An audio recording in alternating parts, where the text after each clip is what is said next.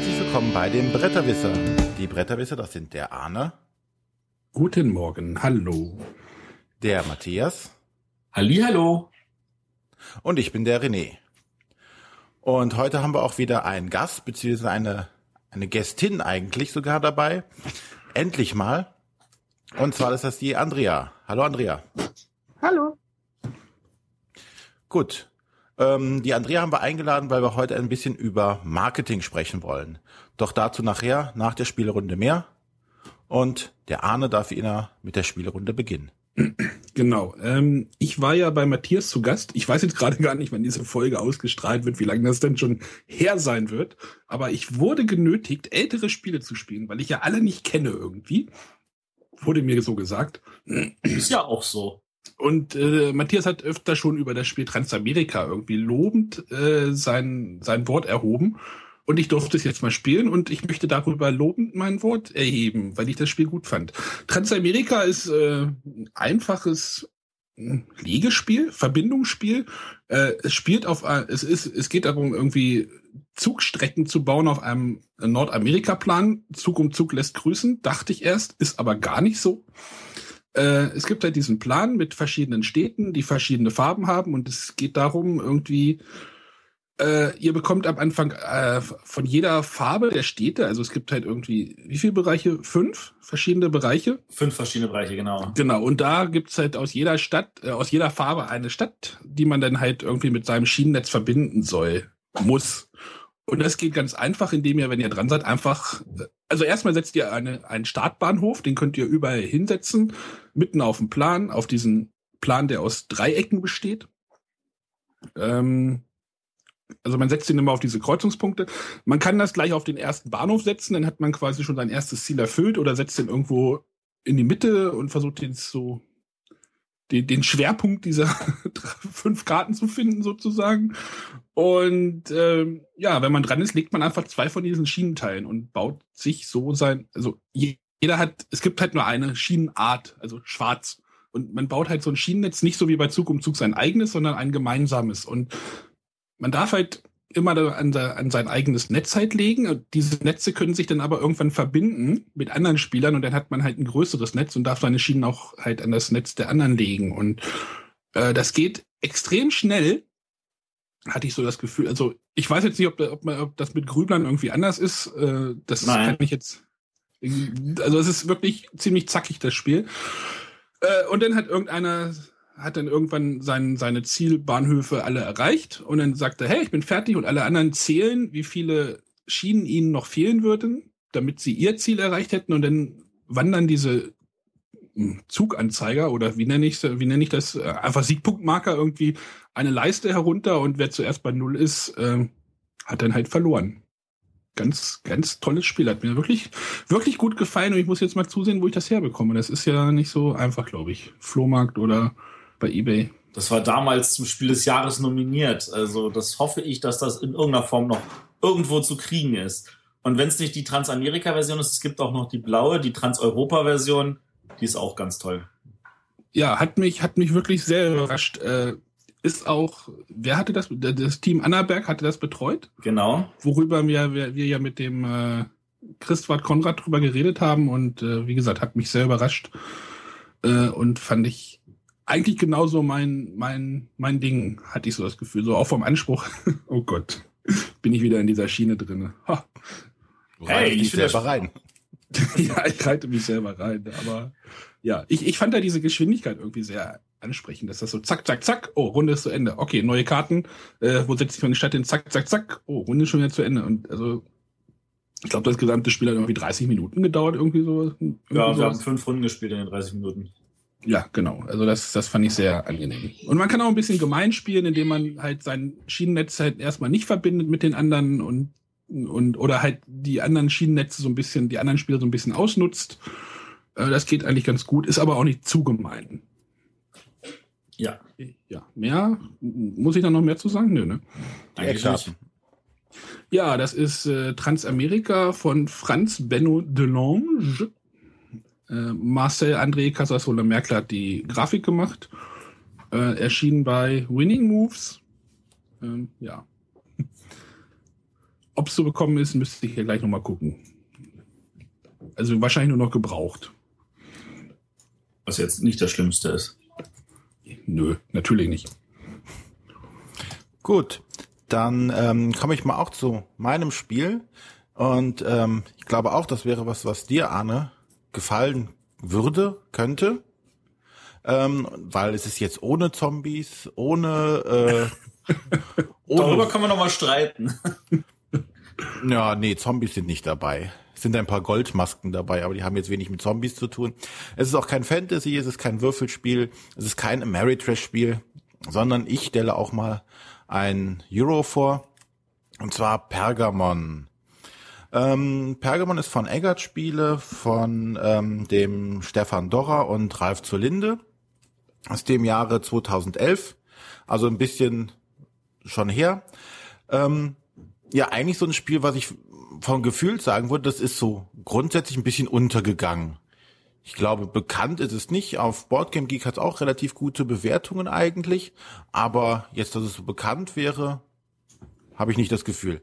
Ähm, worum geht's bei Pergamon? Wir sind Archäologen und sind ähm, in der Stadt Pergamon dabei, äh, Schätze zu suchen und auszugraben. Wir sind also Archäologen und müssen Forschungsgelder beantragen, müssen die entsprechenden Schätze finden, müssen sie, müssen Sammlungen zusammenstellen. Diese müssen wir dann ins Pergamon Museum schaffen, um dort so viele wie möglich äh, Zuschauer zu bekommen, die unsere Sammlung toll finden. Dafür finden, äh, kriegen wir dann die Siegpunkte und wer am Ende von zwölf Runden die meisten Siegpunkte hat, hat dann entsprechend gewonnen. Ähm, es ist ein relativ kleines Spiel. Es kommt also in einer, ja nicht so einer großen viereckigen Schachtel, so quadratischen Schachtel, sondern so einer kleinen rechtecken, so einer, ähm, ja, ich glaube, es ist diese Carcassonne-Größe. Okay. Äh, Schachtel daher. Aber der Spielplan ist auch eher ähm, übersichtlich. Und wie läuft so eine Runde jetzt ab? Ähm, am Anfang werden ähm, verschiedene äh, Grabungsstücke, die man finden kann. Das sind so Plättchen. Die sehen aus wie so Dominosteine. Die haben auf der linken und rechten Seite jeweils ein Symbol, aber nur die Hälfte. Und wenn man nachher diese Plättchen, diese Grabungsplättchen zusammenlegt, muss man halt immer gleiche Symbole aneinanderlegen, sodass sich wie halt bei Dominosteinen so eine komplette Reihe ergibt und dann immer komplette Symbole. Das sind so also so Goldmasken oder Krüge oder Armreifen. Die muss man halt zusammenlegen. Jedes Plättchen hat auch ein gewisses Alter. Also es kann ein, äh, 100 vor Christus sein, 200 vor Christus und bis zu 500 vor Christus.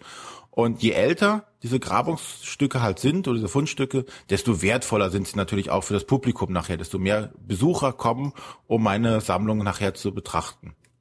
Auf jeden Fall diese Plättchen werden der ähm, dem Alter entsprechend absteigend in äh, die Grabungsstelle gelegt und ähm, da gibt es halt fünf Stollen und das ähm, Jüngste kommt in den ersten Stollen und absteigendes Älteste dann im fünften Stollen. Dann muss man wählen, ähm, oder muss man Grabungsgelder beantragen. Grabungsgelder beantragen passiert so, es werden am Anfang zwei Karten aufgelegt, es gibt Schatztruhen und es gibt äh, oder Truhen und Geldsäckchen, die bestimmen, wie viel Geld möglicherweise drin ist.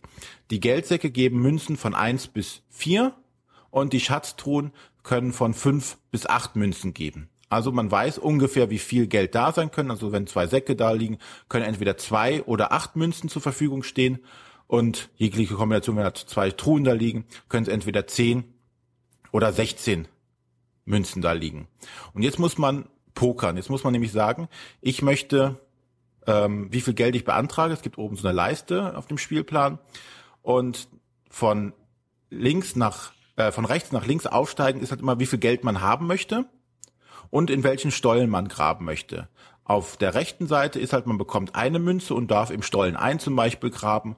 Und wenn man ganz links ist, kriegt man vielleicht sechs Münzen und äh, darf in die tieferen Stollen auch graben.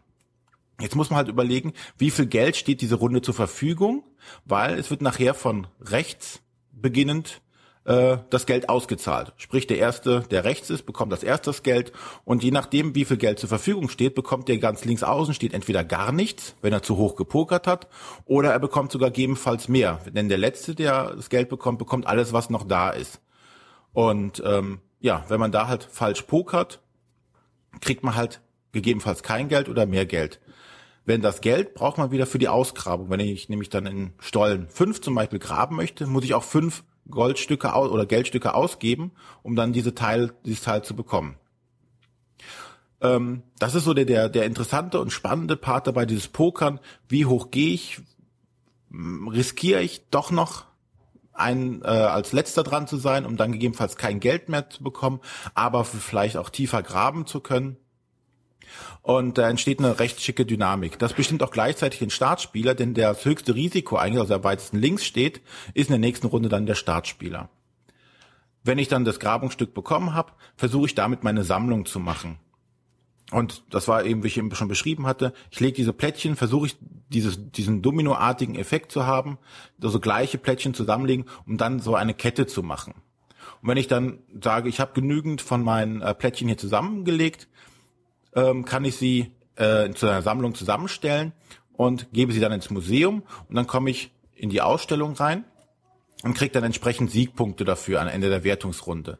Das Gemeine ist, jedes Mal, wenn einer eine neue Sammlung hinzufügt, werden andere Sammlungen weniger wert, die werden uninteressant. Und alle Sammlungen, die weniger wert sind als meine, verlieren sogar noch einen Wertigkeitspunkt und können gegebenenfalls aus der Ausstellung auch ganz rausfliegen. Das Ganze passiert dann über vier Runden. Ich krieg dann Wertungs, es gibt dann Wertungsrunden dazwischen und am Ende ist der mit den meisten Siegpunkten der Gewinner. Das, was für mich das Schöne beim Spiel ist, ist, dass es wirklich so atmosphärisch ist. Es ist halt nicht einfach so ein, ja, ich setze hier einen, Arbeiter hin und dann passiert irgendwas, sondern ich muss halt wirklich sagen, ich muss pokern um das Ganze und äh, quasi je früher ich aufstehe oder ich weniger ich haben möchte, desto weniger kann ich machen. Aber ich kriege es auf jeden Fall. Äh, ich bin halt nicht so gierig. Und auch sehr schön ist diese Punkteleiste, dieses Museum, ist wirklich so eine Besucherschlange. Die Eintritt, äh, die die Punkte, Siegpunktmarker sind Eintrittskarten vom Museum. Also alles sehr stimmig und sehr schön gemacht aus der Spielplan. Die Zeichnungen sind auch hier von Clemens Franz. Also weiß man, was man zu erwarten hat von der Grafik her. Alle, alles sehr schön, stimmig, passend. Das Tolle ist auch, das Spiel dauert 45 Minuten laut Packung, also das, das kann man auch deutlich schneller spielen. Eine einzelne Runde ist wirklich in vier, fünf Minuten ist, haben alle gesetzt und dann wird nur noch die Plättchen verteilt und das war's dann schon. Also sehr schnell. Ist ein Einsteigerspiel, denke ich. Also für alle Leute, die jetzt ähm, mit Zug und Zug äh, angefixt wurden, kann man das dann praktisch in die nächste Stufe stellen und sagen, okay, hier muss schon ein paar mehr Entscheidungen treffen äh, und ein bisschen so dieses äh, Pokern dabei. Das hat mir also sehr gut gefallen. Nice. So, so viel dann dazu. Zu Pergamon. Und hast schönes, auch, ja? schön, schönes Thema, finde ich. Also es trägt das, glaube ich, recht, recht gut durch, ja. das, das anhört. Und wie gesagt, also das ist so simpel, du kannst wirklich, die Regeln sind deutlich, äh, ganz schnell erklärt. Und ähm, ja, das wäre auch, glaube ich, ein Spiel, was dem Arne gut gefällt weil es halt übersichtlich ist von Regen, es spielt sich ganz schnell, ähm, hat aber doch genügend Entscheidungen, die man treffen muss. Mache ich jetzt dies oder mache ich das? Oder zum Beispiel zu den thematischen Sachen. Also, wenn ich meine Sammlung ins Museum gebe, kann ich sie vorher noch äh, aufpolieren. Da muss ich dann Geld für bezahlen. Dann wird sie nochmal einen Siegpunkt mehr wert.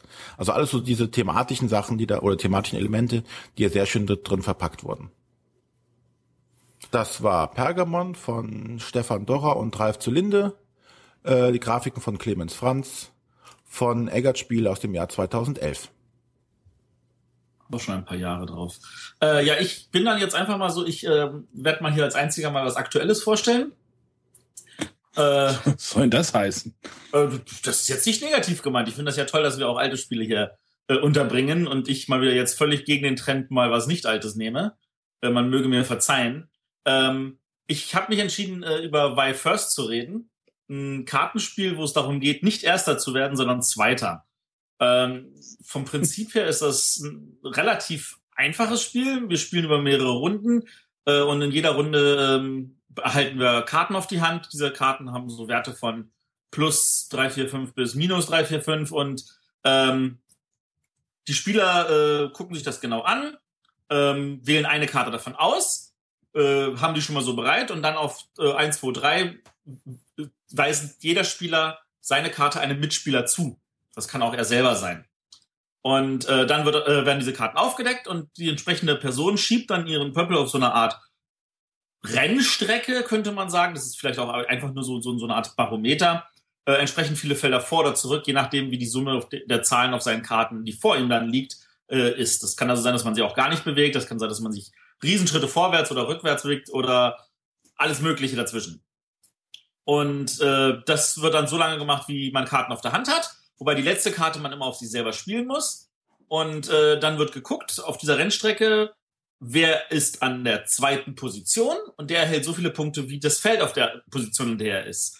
Was in den meisten Fällen natürlich so ein positiver Wert ist, was aber auch ein negativer Wert sein kann, weil jetzt zum Beispiel mehr negative Karten äh, reinkamen oder äh, die Leute vorne vielleicht alle auf demselben Platz gelandet sind und deswegen zusammen Erster sind und dann der Zweite hinten irgendwie ganz alleine ist. Also es kriegt also nur der zweitplatzierte Punkte.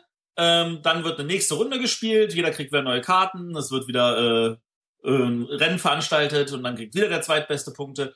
Und nach fünf Runden wird dann, werden die alle Punkte zusammenaddiert und wer dann die zweitmeisten Punkte hat, hat gewonnen. Und ähm, das ist, also für mich, ich fand das ziemlich äh, schön gemacht, weil es gibt genug Spiele, wo es darum geht, ja, du musst nicht erster, sondern letzter. Und da gibt es ja dann auch Problematiken, mit denen man kämpfen muss. Ähm, da gibt es dann Spiele, die bedienen sich dann irgendeiner Mechanik, die dafür sorgt, dass äh, es dann Ausnahmeregelungen gibt, so frei dem Motto, ja, du versuchst letzter zu werden, außer folgende Situation, dann musst du erster werden und dann äh, versucht man das abzuwägen. Und das es fällt ja alles weg. Jeder weiß von Anfang an, es gibt diese relativ einfache Regel, ich will Zweiter werden. Und dafür muss ich dann einfach nur abschätzen, okay, wo ist jetzt wer, was wollen die anderen und äh, dann zu gucken, dass man entsprechend eine Person weiter nach vorne oder nach hinten schiebt oder sich entsprechend bewegt, dass man selber irgendwie den zweiten Platz einnimmt, aber nicht jede Runde, weil man will ja am Ende auch nur die zweitmeisten Punkte haben. Und dafür reicht es manchmal auch nur eine Runde zu gewinnen und dann im Notfall lieber jemandem anderen noch die Punkte zuzuschustern und ihn zweiten werden zu lassen, damit er am Ende dann Erster ist von den Punkten. Äh, das spielt sich in wahnsinnig schnellen 15 Minuten, ist entsprechend einfach erklärt. Äh, für mich, ich finde, das macht total Spaß, weil es auch äh, einfach zu verstehen ist, weil es mit einer großen Spieleranzahl geht. Ich glaube, es funktioniert bis sechs Spieler. Und äh, das äh, ist ein wunderbarer Füller oder beziehungsweise Aufwärmer oder Absacker und äh, kommt bei uns, finde ich, einfach gut an. Ist aber sehr viel Chaos, finde ich. Also ich habe das auch schon gespielt. Ähm, ja, man muss halt dieses Chaos oder dieses Durcheinander mögen. Also richtig viel Plan ist da ja nicht.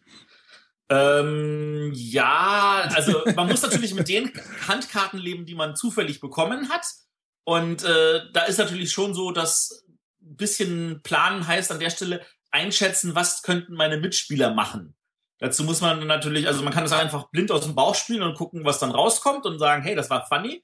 Äh, man kann aber auch natürlich seine Mitspieler beobachten, schauen, wen versuchen sie wohin zu pushen, was könnten sie machen wollen, um vielleicht selber an zweiter Position zu landen und entsprechend darauf reagieren. Und äh, da finde ich, da kann man dann schon ein bisschen planen. Das ist natürlich, also der Glücksfaktor ist unbestreitbar, aber äh, das ändert nichts daran, dass es dass das bisschen, was man noch an Kontrolle hat, ausreichend Spaß macht. Ja, ist halt ein schöner, schöner Twist irgendwie mit diesem, dass man Zweiter werden muss irgendwie. Also der, der schönste Twist an der Stelle finde ich halt auf jeden Fall, dass man halt nicht nur Zweiter werden muss, um Punkte zu machen, sondern dass man am Ende auch die zweitmeisten Punkte bloß haben muss. Weil äh, es gibt dann natürlich die Leute, die da besonders ihre Mitspieler lesen können und dann jede Runde Zweiter werden würden, aber das bringt ihnen natürlich nichts, weil sie am Ende dann die meisten Punkte haben. Und das, das ist jetzt der Sache halt nochmal so das bisschen extra obendrauf, was äh, das auch sehr, sehr familienfreundlich macht. Genau, das war Why First. Das ist von Simon Harvard mit einer sehr, sehr, ich sag jetzt mal, comicartigen Grafik von Erkan Karagöz. Äh, das Ganze ist erschienen bei Pegasus und äh, für zwei bis sechs Spieler. Sehr schön. Dann darf jetzt die Andrea ihr Spiel vorstellen. Ja, ja, nachdem ich euch jetzt äh, gelauscht habe, bin ich jetzt dran. Ich habe auch ein etwas älteres Spiel ausgekramt, natürlich aus dem Amigo-Programm, aber das in Deutschland noch gar nicht so bekannt ist, obwohl es letztes Jahr sein Zehnjähriges äh, schon gefeiert hat. Und zwar Saboteur von Frédéric Moyasson. Das ist auch ein Legespiel. Und äh, das Schöne daran für mich persönlich ist, dass man es mit bis zu zehn Leuten spielen kann. Das klingt jetzt erstmal äh, nicht so erstrebenswert, weil man auch denkt, das ist Chaos pur, aber ähm, es funktioniert tatsächlich. Also ich habe es auch schon mit bis zu zehn Leuten gespielt und das ist gerade ganz nett, wenn man irgendwie einen Spieleabend hat mit acht, neun Leuten oder so, dann kann man zum Abschluss nochmal mit allen zusammen was spielen. Das ist ganz nett. Also Legespiel ist es, habe ich ja schon gesagt. Am Anfang zieht jeder Spieler verdeckt eine Charakterkarte und äh, die entscheidet dann, ob man ein äh, Zwerg ist, der in einem Stollen einen Stollen graben äh, will, und zwar von der Startkarte bis zu einem der versteckten Goldschätze, oder ob man ein Saboteur ist, der das auf jeden Fall verhindern möchte. Das Fiese ist eben, dass es verdeckt ist, das heißt, man weiß erstmal nicht, wer wer ist. Und das äh, sollte man möglichst auch nicht direkt schon ähm, ja, zu sehr preisgeben, weil es auch Aktionskarten gibt, mit denen man andere Spieler ähm, ausbremsen kann. Dementsprechend versucht man da immer erst ein bisschen äh, ja, das zu verheimlichen. Ähm, wenn man dran ist, spielt man eine Karte aus. Das muss man auf jeden Fall. Entweder man spielt sie in das äh, Stollennetz, das sich entwickelt von der Startkarte an. Ähm, es liegen drei Zielkarten aus. Und unter einer dieser drei Zielkarten liegt verdeckt der Goldschatz, den die Zwerge sich holen wollen. Und äh, der im Prinzip dann auch für die Siegpunkte steht, die die ähm, die die Zwerge bekommen, wenn sie von den Saboteuren nicht aufgehalten werden.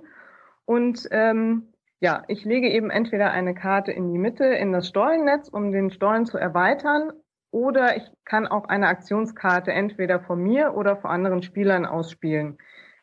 Die können entweder äh, positiv sein oder negativ. Wenn ich jetzt der Meinung bin, äh, dass irgendeiner meiner Mitspieler ein Saboteur ist, kann ich ihn ausbremsen und ihm zum Beispiel seine Lore äh, kaputt machen oder sein Licht auspusten und er muss dann erstmal wieder eine Aktionskarte bekommen, mit der er sein Licht wieder anmachen kann oder sich die Lore reparieren kann.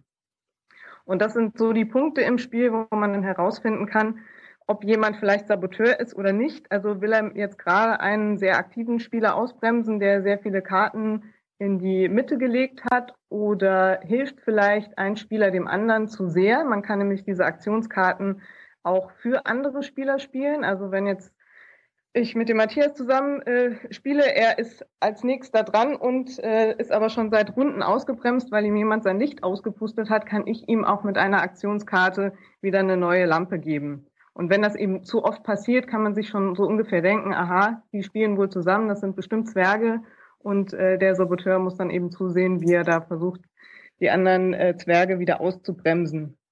Man kann dieses äh, Stollennetz natürlich auch in die unterschiedlichsten Wege führen. Also die ähm, Saboteure werden natürlich versuchen, das Stollennetz möglichst weit weg vom Goldschatz zu bringen und die Zwerge versuchen genau das zu verhindern. Äh, das Spiel endet, wenn äh, der Goldschatz gefunden wurde, wie man sich denken kann, da es drei von diesen Zielkarten gibt und man ja nicht weiß, wo jetzt tatsächlich dieser Goldschatz sich verbirgt, äh, kann es auch sein, dass erstmal die falsche Zielkarte ange äh, dockt wurde mit dem Stollensystem und äh, dann wird eben so lange weitergespielt, bis der Goldschatz gefunden wird.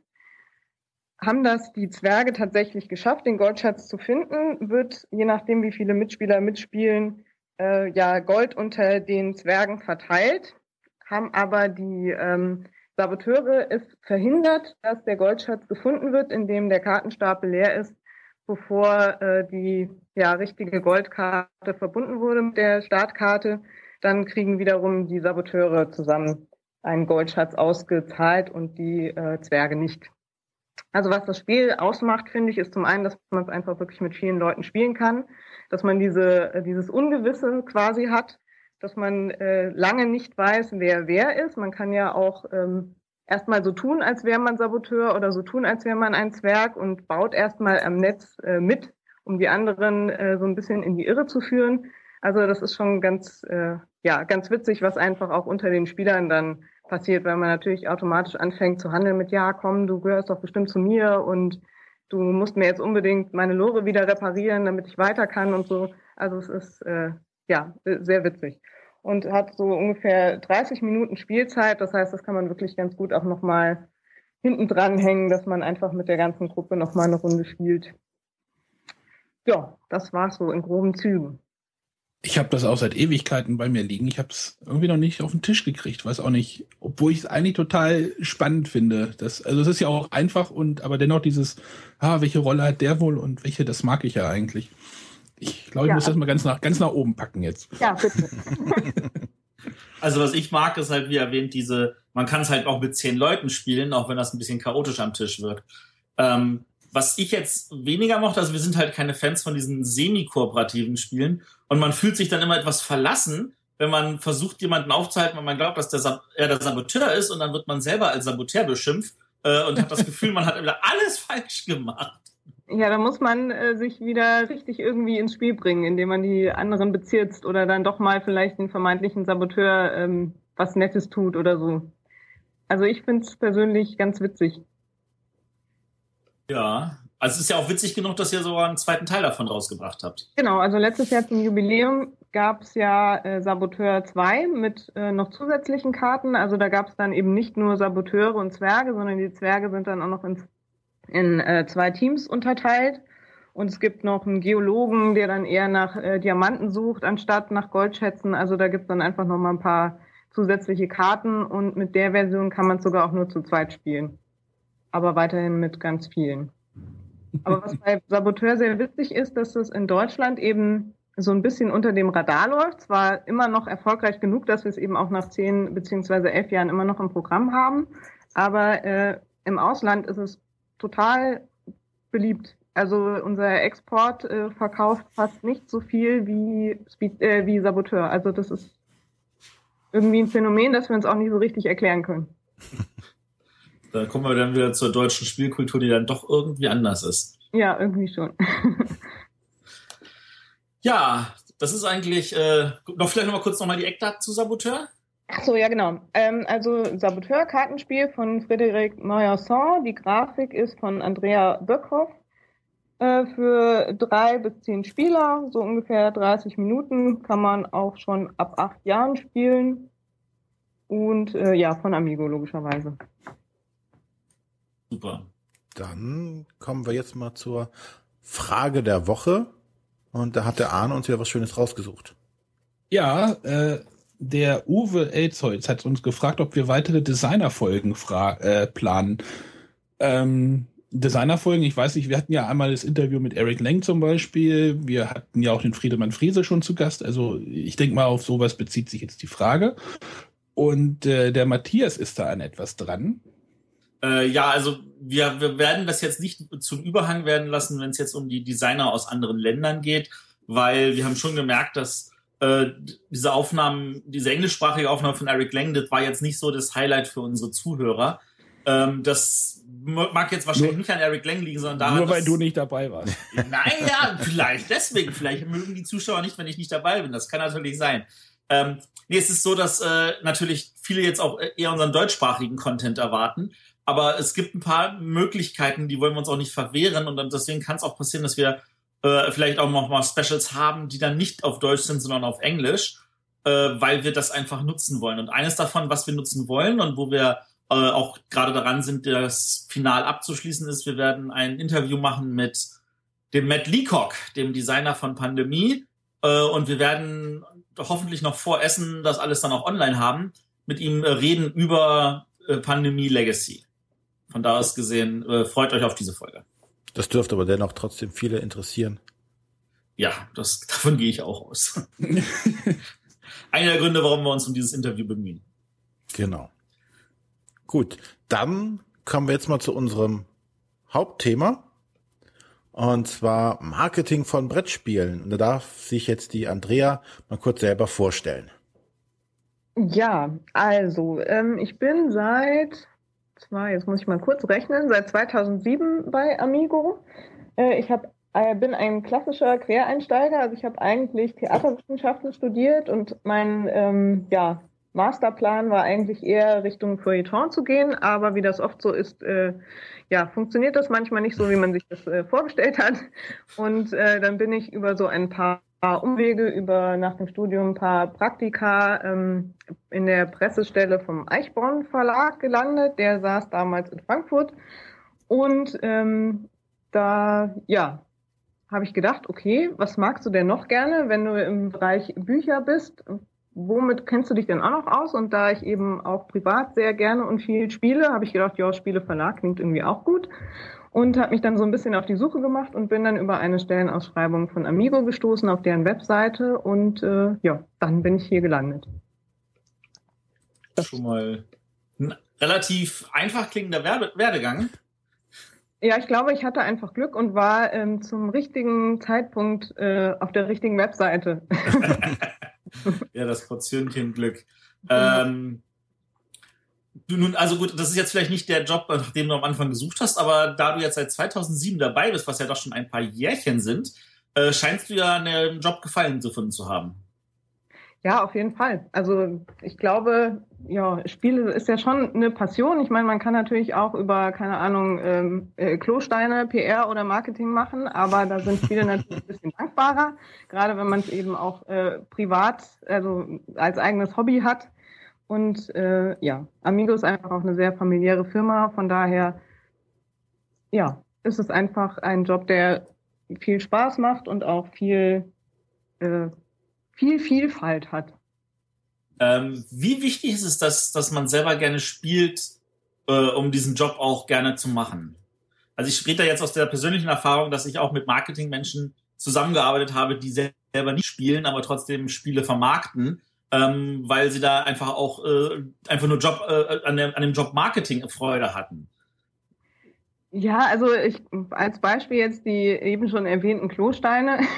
also man kann theoretisch natürlich für alles Marketing und PR machen, auch wenn das jetzt nicht, äh, auch wenn das eigene Herzblut nicht dran hängt, aber es erleichtert natürlich die Arbeit ungemein. Also wenn wir jetzt irgendwie eine Vertriebstagung haben und den ganzen Tag Spiele spielen und das wäre jetzt überhaupt nicht mein Ding, äh, wäre das ein sehr anstrengender Tag. Wenn man gerne spielt, freut man sich darauf und denkt so, ja, cool, endlich mal wieder einen ganzen Tag spielen. Also von daher ist es, erleichtert es den Arbeitsalltag und äh, das ist bestimmt dann auch ein Grund, warum ich schon so lange dabei bin, weil es einfach, ähm, ja, Spaß macht und es hilft ungemein, wenn man das, was man tut, auch gerne macht.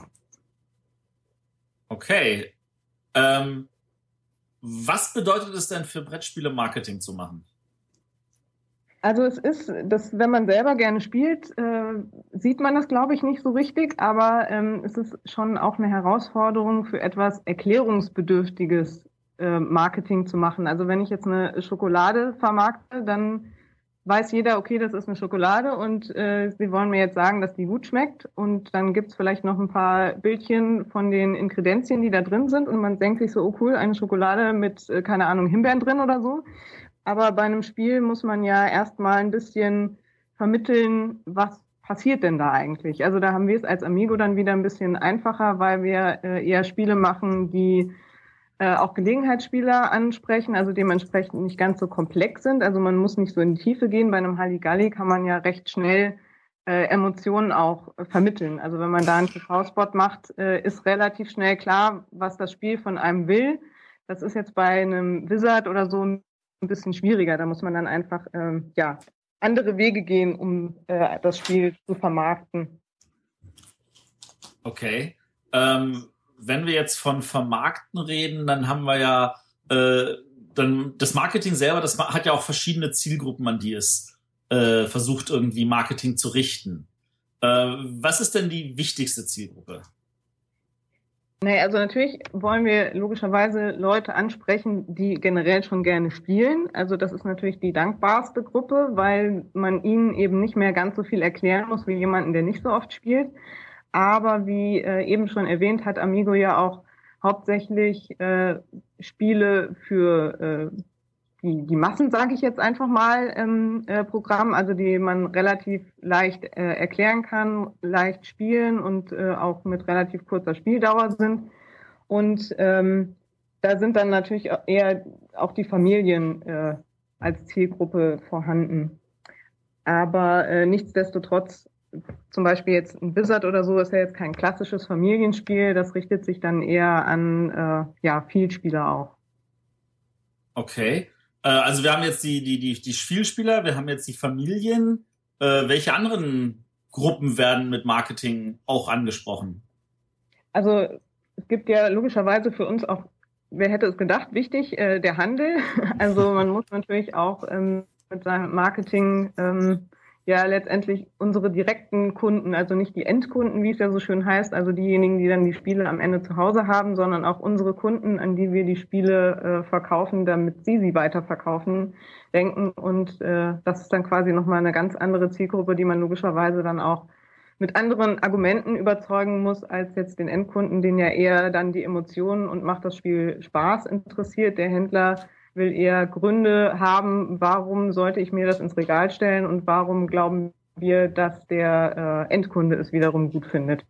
Ist es denn schwierig beim Handel momentan, dem irgendwas naja. schmackhaft zu machen? Ja, ja, also ich glaube, wenn man ein gutes Spiel hat und die richtigen Argumente hat, dann äh, lässt, lässt sich, glaube ich, jeder Händler quasi davon überzeugen. Aber äh, man merkt einfach schon, gerade jetzt im Fachhandel und äh, Amigo ist äh, ein starker Fachhandelspartner. Also wir versuchen dem stationären Handel da wirklich unter die Arme zu greifen. Äh, ja, da merkt man einfach äh, immer mehr, dass da ist den Händlern schon ein bisschen schwieriger äh, fällt, sich zu behaupten einfach gegen große Ketten oder gegen den Onlinehandel.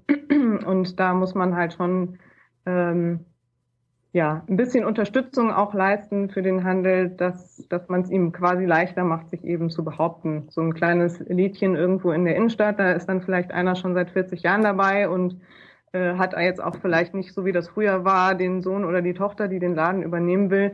Das merken wir dann schon, dass der äh, Handel da ähm, ja ein bisschen, ist ein bisschen schwieriger hat als noch vor 20, 30 Jahren. Wie sieht denn diese Unterstützung aus?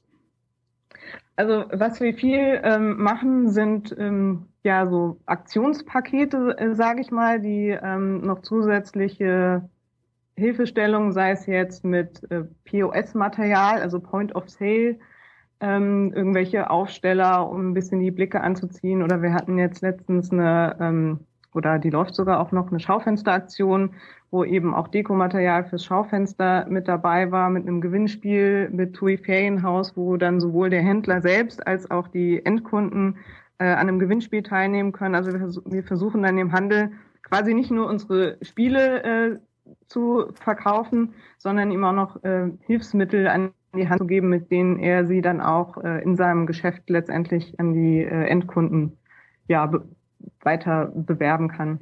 Mhm. Und wird da auch unterschieden zwischen den großen Ketten, weiß ich nicht, so, so ein Real, Rewe, äh, nee, Rewe macht ja so, aber Real und den kleinen Einzelhändlern? Ja, genau. Also wir, wir sind äh, schon bestrebt, wirklich den, den Fachhandel ganz besonders, also die kleineren Geschäfte quasi zu unterstützen, wenn jetzt, äh, keine Ahnung, Toys R Us oder Real oder sowas, mit denen machen wir auch mal irgendeine Promotion. Das ist dann aber eher ähm, also die interessiert dann keine Schaufensterdeko oder so. Die mhm. wollen dann eher einen Promoter oder sowas haben, der dann vor Ort ist und den, äh, den Kunden im Laden das Spiel erklärt oder so. Also das ist dann nochmal eine andere Art von äh, Aktion oder Promotion, die man dann mit einem ähm, Key-Account macht. Das ja. klingt, klingt äh, sehr, sehr individuell und damit natürlich auch wieder sehr zeitaufwendig und Zeit heißt ja auch immer Geld. Äh, das stelle ich mir jetzt auch sehr, sehr umfangreich vor. Also da äh, den einzelnen Läden irgendwie zugeschnittene Sachen anzubieten.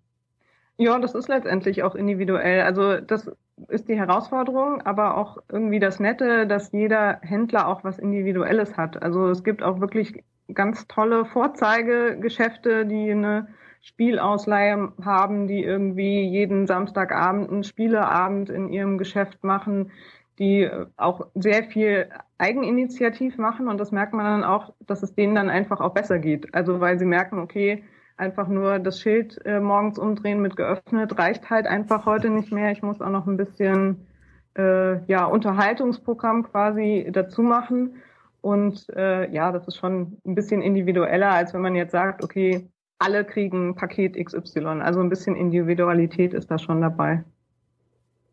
Das klingt nach verdammt viel Arbeit.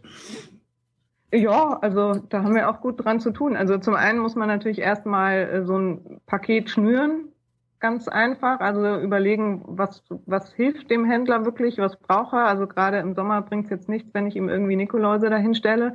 Ähm, also es muss zur Saison passen, es muss vielleicht auch gerade zu dem, was draußen äh, Trend ist, sage ich jetzt mal, passen.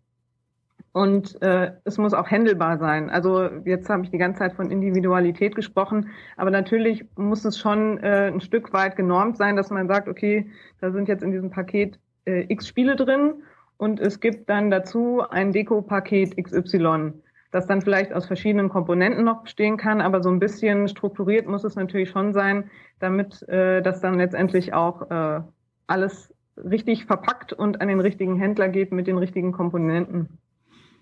Äh, wie viele Leute seid ihr denn in der Marketingabteilung? Ähm, Moment, ich muss kurz mal. Also wir, unser Marketing ist unterteilt einmal in äh, das Marketing für unser Verlagsprogramm, also für unsere eigenen Spiele sozusagen. Und dann gibt's nochmal äh, das Sammelkartenspiel-Marketing, also quasi für unsere äh, großen Vertriebsprodukte, wie jetzt das Pokémon-Sammelkartenspiel oder sowas. Also, und wir haben ja noch eine eigene Organized Play-Abteilung, die ja eigentlich auch zum Marketing gehört, aber auch nochmal äh, aus ein paar Leuten besteht. Also, ich zähle kurz. Eins, zwei, mhm, mhm. Ja, so knapp zehn, würde ich sagen, alles in einem.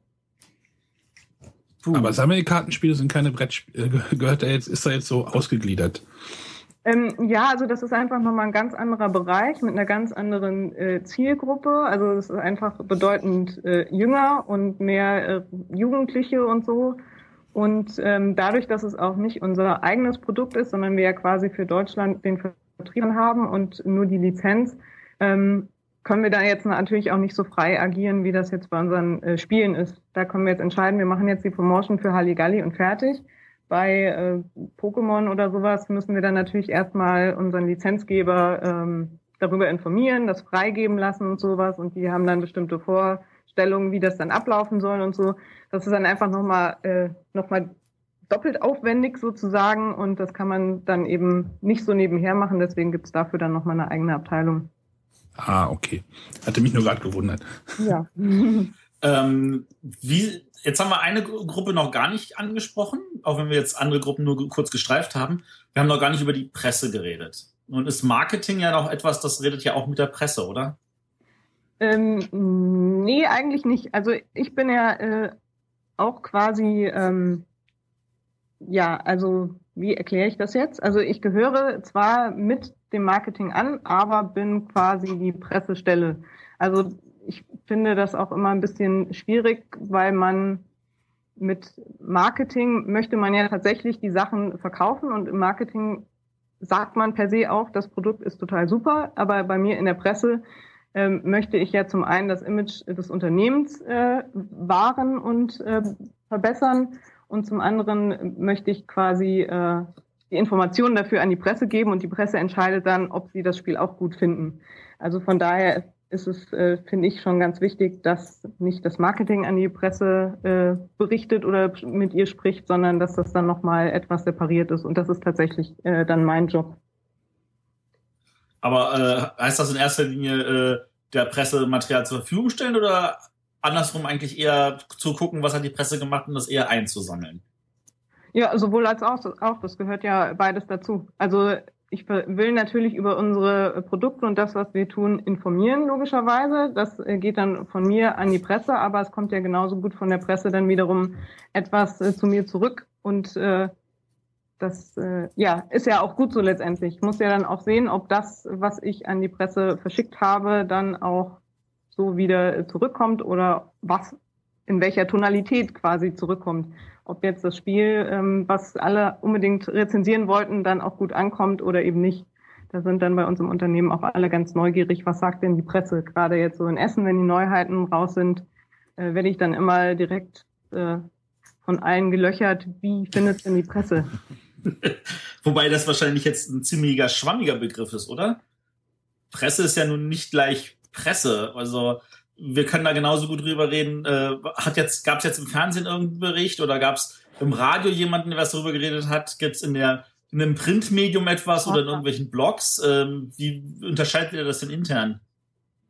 Äh, ja klar, also ähm, naja, ich finde jetzt so ganz äh, strikt unterteilen. Also mir per se ist es jetzt erstmal wurscht, ob jetzt ein Blogger über uns berichten möchte oder ein Rezensionsexemplar haben möchte oder jemand von einer Tageszeitung oder einem Publikumsmedium. Also wenn zum Beispiel der Blog äh, gut gemacht ist und der wird auch frequentiert, dann wüsste ich jetzt nicht, warum ich dann eher sagen sollte, nee, jetzt kriegt aber erstmal die Tageszeitung ein, Rezensionsexemplar. Also Pressearbeit hat ja auch viel mit äh, Kontaktpflege zu tun und wenn ich jetzt äh, weiß, okay, der Blogger, ähm, der macht immer einen guten Job und ist, äh, ja, macht das einfach ordentlich, dann kriegt der genauso ähm, ein Rezensionsexemplar wie jetzt äh, jemand von Tageszeitung XY. Also natürlich ist es immer schöner, wenn man jetzt sagen kann, bei der Neuheitenschau in Essen, äh, RTL Nachtjournal war bei uns, als wenn ich jetzt sage, der Blogger XY war da. Aber ähm, also mir persönlich ist das eigentlich erstmal wurscht. Okay. Ja. Ähm, wenn, okay. Wenn, wenn man ja jetzt von dieser äh, Kombination redet, dann reden wir ja, jetzt haben wir mal kurz erwähnt, natürlich Rezensionen. Aber äh, mit der Presse, da wird ja gerade auch viele andere Sachen verbunden. Also äh, jetzt gerade hast du gesagt, RTL Nachtjournal irgendwie von der Messe oder sowas. Ähm, Amigo ist ja auch auf einigen Messen, so wie andere Verlage auch. Äh, inwieweit äh, verbindet ihr das jetzt äh, auch mit der Presse? Versucht ihr da irgendwie Presse vor Ort zu kriegen, wenn ihr an der Messe seid? Oder wenn ihr eigene Veranstaltungen macht? Oder äh, schickt ihr da einfach nur irgendwas raus? Ja, also na, natürlich, wenn wir jetzt äh, in Essen irgendwie sind, dann lade ich natürlich auch die Pressevertreter äh, ein, bei uns vorbeizukommen oder ähm, zur Neuheitenschau zu kommen oder wie auch immer. Oder wenn wir jetzt eine eigene äh, Veranstaltung haben, wie zum Beispiel die Wizard-Meisterschaft oder sowas, dann lade ich zum einen äh, die lokale Presse natürlich ein, weil das für äh, da wiederum für die Tageszeitung oder lokalen Radiosender vielleicht ganz interessant ist aber auch Leute, die dann eher aus der Spielebranche selber kommen, die dann eher äh, darüber berichten wollen, weil sie äh, das Wizard-Spiel interessant finden. Also da wird schon aktiv von uns äh, eingeladen. Ich warte jetzt nicht äh, darauf, dass ich, dass sie einfach so kommen. Äh, ich muss sie dann natürlich schon darüber informieren und äh, sie ja dazu bewegen, dahin zu kommen. Um, um mal so ein bisschen Frust auch vielleicht aufzuzeigen oder zu, zu zeigen, wie viel Klinkenputzen das ist. Wie viele Pressevertreter werden zu sowas wie der Wizard-Meisterschaft eingeladen und wie viele kommen dann? Ja, Frust, ja. Keine Ahnung, also es kommt auch ein bisschen drauf an, wo sie jetzt äh, stattfindet. In Würzburg war jetzt die letzte im äh, Juni, wenn wir jetzt bei Wizard bleiben wollen. Und wie viel lade ich da ein? Vielleicht so 40, 50 und dann kommen vielleicht eins, zwei. Also das ist aber leider auch immer so eine Sache, was ist gerade zu diesem Zeitpunkt äh, in der Stadt zum Beispiel los. Also manchmal hat es dann auch einfach den Grund, das Wetter ist zu gut oder zu schlecht, dann kommt dann auch keiner. Also ähm, oder es ist irgendein Stadtfest parallel oder sowas. Also ähm, ich versuche das dann nicht persönlich zu nehmen. und ähm, ja, manchmal äh, funktioniert es und dann kommen auf einmal fünf, sechs, sieben, acht bis zehn und man denkt sich so hoch, warum war das jetzt letztes Jahr nicht so? Manchmal liegt es einfach am Termin oder dass es in den Redaktionen in dem Moment einfach gepasst hat und im Jahr davor hat es zu dem Zeitpunkt dann nicht gepasst. Aber ein bisschen Frust ist schon dabei, da hast du schon recht, ja. da muss man ein dicke, dickes Fell entwickeln. Genau. ähm, wenn wir jetzt von sowas wie Meisterschaften reden oder beziehungsweise von, von Veranstaltungen, ähm, da, das ist ja nun Essen, da kann jeder was anfangen. Das ist äh, im Oktober. Das ist Leute leitet so ein bisschen so ein so, hey, jetzt beginnt da langsam das Weihnachtsgeschäft. Die Leute überlegen, was sie ihren Kindern zu Weihnachten kaufen können. Das ist ja auch für, für gerade für Brettspiele, sage ich jetzt mal, das wichtigste Geschäftszeit äh, wo, wo die, ich würde mal sagen, also Brettspiele machen mehr Umsatz äh, im November, Dezember als in anderen Monaten des Jahres. Ähm, ja. Aber nun arbeitet Marketing ja nicht nur im November, Dezember auf Hochtouren, sondern eigentlich das ganze Jahr. Äh, wie sieht denn das da so aus? Ja, also das stimmt schon. Natürlich ist da der Fokus logischerweise auf den Messen, also sprich Nürnberg, äh, die Spielwarenmesse Anfang des Jahres und dann eben im Oktober die Spiel in Essen. Und äh, wie du schon angekündigt hast, also das meiste äh, geht natürlich Richtung Weihnachten dann, weil Brettspiele einfach ein gutes Geschenk für Weihnachten sind. Da ist dann natürlich am meisten los. Aber auch sowas wie äh, Organized Play, also so Meisterschaften oder sowas, ist ja auch Marketing. Und das ist dann eben nicht an Weihnachten, sondern ist das ganze Jahr über. Also man muss sich ja auch quasi in den Köpfen behalten. Man kann ja nicht sagen, so, äh, Schalter an, es ist jetzt Weihnachten, jetzt sind wir da. Man muss das ja äh, schon auch ein bisschen aufbauen. Und was weiß ich, zum Sommer kann man schön irgendwas machen zu, zum Thema äh, Reisespiele oder Spiele, die in jeden Koffer packen. Da sind ja so kleine Kartenspiele prädestiniert dafür. Oder äh, Ostern gibt's ja auch noch im Frühjahr. Also da kann man natürlich auch nochmal äh, drauf hinarbeiten. Und äh, ja, also durch die sozialen Medien ist generell ist auch ein bisschen äh, leicht, leichter geworden, auch äh, während des Jahres so ein bisschen die Werbetrommel zu rühren. Also soziale Medien sind für euch auch ganz wichtig in dem Zusammenhang. Ja, also ich glaube, heutzutage kann man sich da nicht äh, vor verstecken oder sagen, ach nee, das ist nur ein Trend, der geht wieder vorbei. Ich glaube, da werden wir noch eine ganze Weile mit zu tun haben und es wird sicherlich auch immer wichtiger werden. Von daher muss man da ähm, ja frühzeitig, frühzeitig sich einfach mit auseinandersetzen und es auch nutzen. Also ist ja jetzt auch äh, nichts per se Böses. Es kann, es ist einfach auch äh, toll und spannend. Dann würde ich jetzt aber auf eine gemeine Frage kommen, die, ja. äh, die jetzt ein bisschen, äh, ich sag jetzt mal so ein bisschen sticht. Und zwar, äh, es gab ja von, vor, ja, ich glaube jetzt schon fast ein paar Jahre, äh, zwei Jahre oder so ist es her, da gab es ja diese Situation mit Hallimasch. Mhm. Wo äh, es ja darum ging, dass Hallimasch ja auf ein paar YouTuber zugegangen ist und gesagt hast, hier ähm, könnt ihr mich über dieses Spiel reden, egal was ihr redet und so weiter, und wir geben euch dafür Geld. Ähm, ich erinnere mich, dass äh, auch da von dir ein paar Worte gelesen zu haben in der Spielbox, mhm. äh, dass ihr auch mit Hallimasch zusammenarbeitet oder gearbeitet habt. Äh, magst du dazu was erzählen? Äh, ja, kann ich gerne machen. Also ähm, genau, Hallimasch ist ja eine Agentur, die Blog-Marketing betreibt. Blog-Marketing heißt, dass eben äh, an Blogger oder eben auch YouTuber ähm, ja quasi ein Aufruf gestartet wird und gesagt wird, testet das und das Spiel und äh, ja, ihr kriegt quasi das Exemplar umsonst und äh, könnt dann darüber berichten.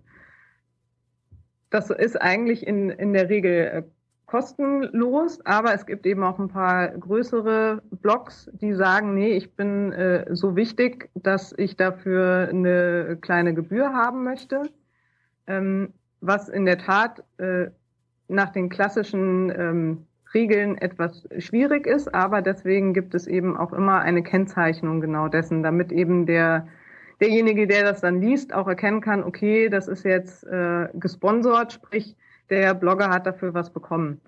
Dass das, ähm, das hast du ja eben auch schon erwähnt, die kriegen das Muster und können aber quasi darüber schreiben, was sie wollen. Also wir können mit so einer Blog-Marketing-Aktion natürlich auch genau das Gegenteil erreichen von dem, was wir wollen, nämlich dass alle sagen, ja, hat mir nicht so gut gefallen. Damit müssen wir dann letztendlich leben.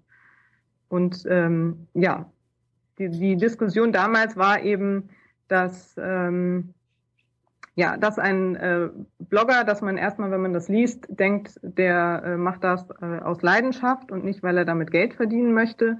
Aber dafür gibt es eben auch die Markierung als solches, wie jetzt bei einer Anzeige Anzeige drüber steht, steht dann bei diesen ähm, Blog, äh, Blogbeiträgen, die etwas dafür bekommen haben, steht dann auch drunter, dass das gesponsert ist. Also das ist quasi kenntlich gemacht ist, dass äh, Geld geflossen ist sozusagen. Auch wenn derjenige seine Meinung selbst sagen kann, hat er dafür Geld bekommen.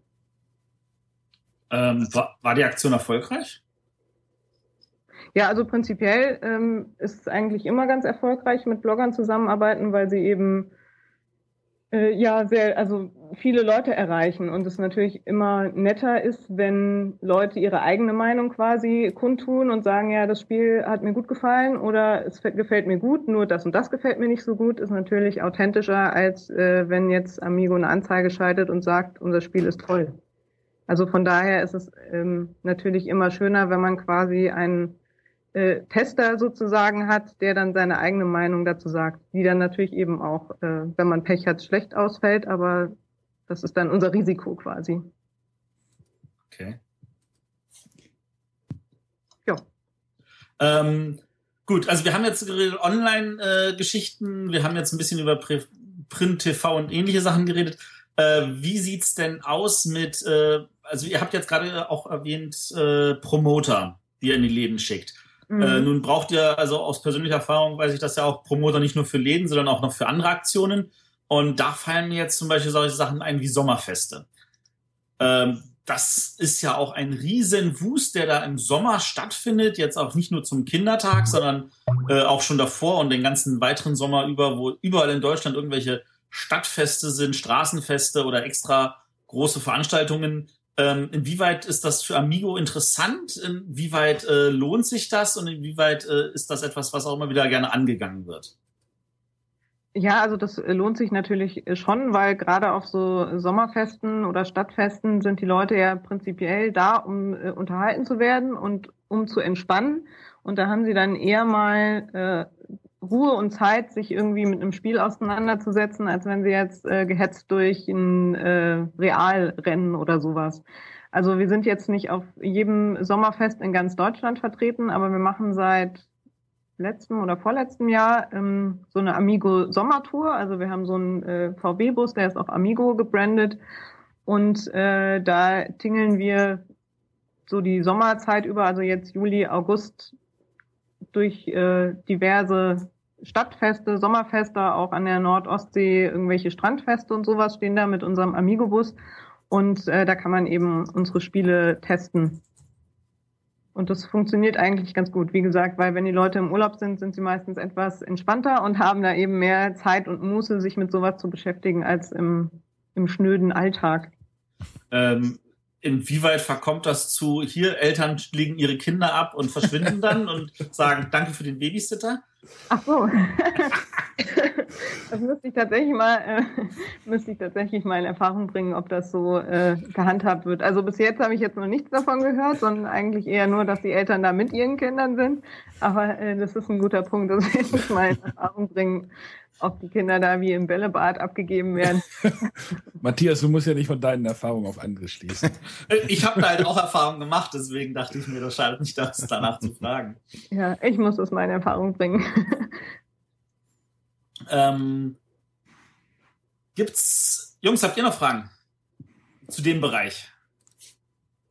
Nee, diese Hallimasch-Geschichte ist ja, die hat ja, ach, das ist ja, ein, das ist ja ein weites Feld und äh, ich hätte da auch noch eine Meinung, glaube ich, aber die tut, glaube ich, jetzt hier nicht zur Sache und äh, ja, schwierig, das ist ein schwieriges Thema. Vielleicht könnte man auch noch eine ganz andere Sendung vollfüllen. Nee, lass das jetzt mal raus. Also ich fände das jetzt schon interessant, also das, das vielleicht dann noch mal kurz anzugehen. Ja, dies, diese ganze, diese ganze Geschichte mit diesen Blogs und Unterstützen und das Du kennst das ja auch sicherlich, Matthias, dass dieser, dieser, dieser raue Wind irgendwie im Internet, wenn du irgendwie ein Spiel irgendwie geschickt kriegst, dass du dann, äh, ne, auch schon, oh, der kriegt ja ein Spiel geschickt, der hat da sowieso schon eine gute Meinung davon und, und solche Sachen. Und wenn diese Hallimasch-Geschichte hat dem Ganzen natürlich jetzt nochmal das Ganze, ne, das Ganze nochmal vergrößert sozusagen, wenn da wirklich irgendwie Geld geflossen ist und, ähm, ja, es ist schwierig. Es ist auch mit diesen Rezensionsexemplaren schwierig und äh, ja, und es, es zieht halt auch diesen ganzen Neidfaktor irgendwie mit sich und ähm, ja, aber halt so ein Rezensionsexemplar bedeutet für mich halt auch immer viel Arbeit.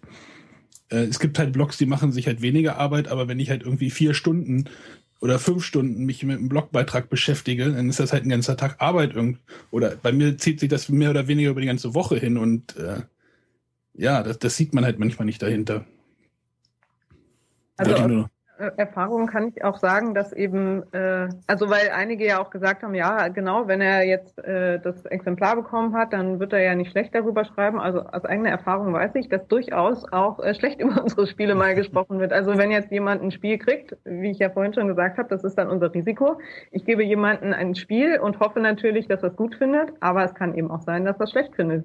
Und äh, das ist ihm letztendlich freigestellt und das passiert auch hin und wieder, dass jemand dann nicht sagt, ach nur weil ich jetzt das äh, Spiel von Amigo bekommen habe, muss ich das jetzt gut finden, sondern es kann uns eben auch passieren, dass derjenige so gesagt, nö, das hat mich jetzt nicht umgehauen. Also ich, ich versuche, also man kann halt schreiben, es ist schlecht, Punkt. Das ist dann natürlich nicht gut, sondern ich kann schreiben, es ist schlecht oder es hat mir nicht gefallen. Ich versuche ja immer diese persönliche Note bei mir mit reinzubringen und versuche das Ganze zu begründen.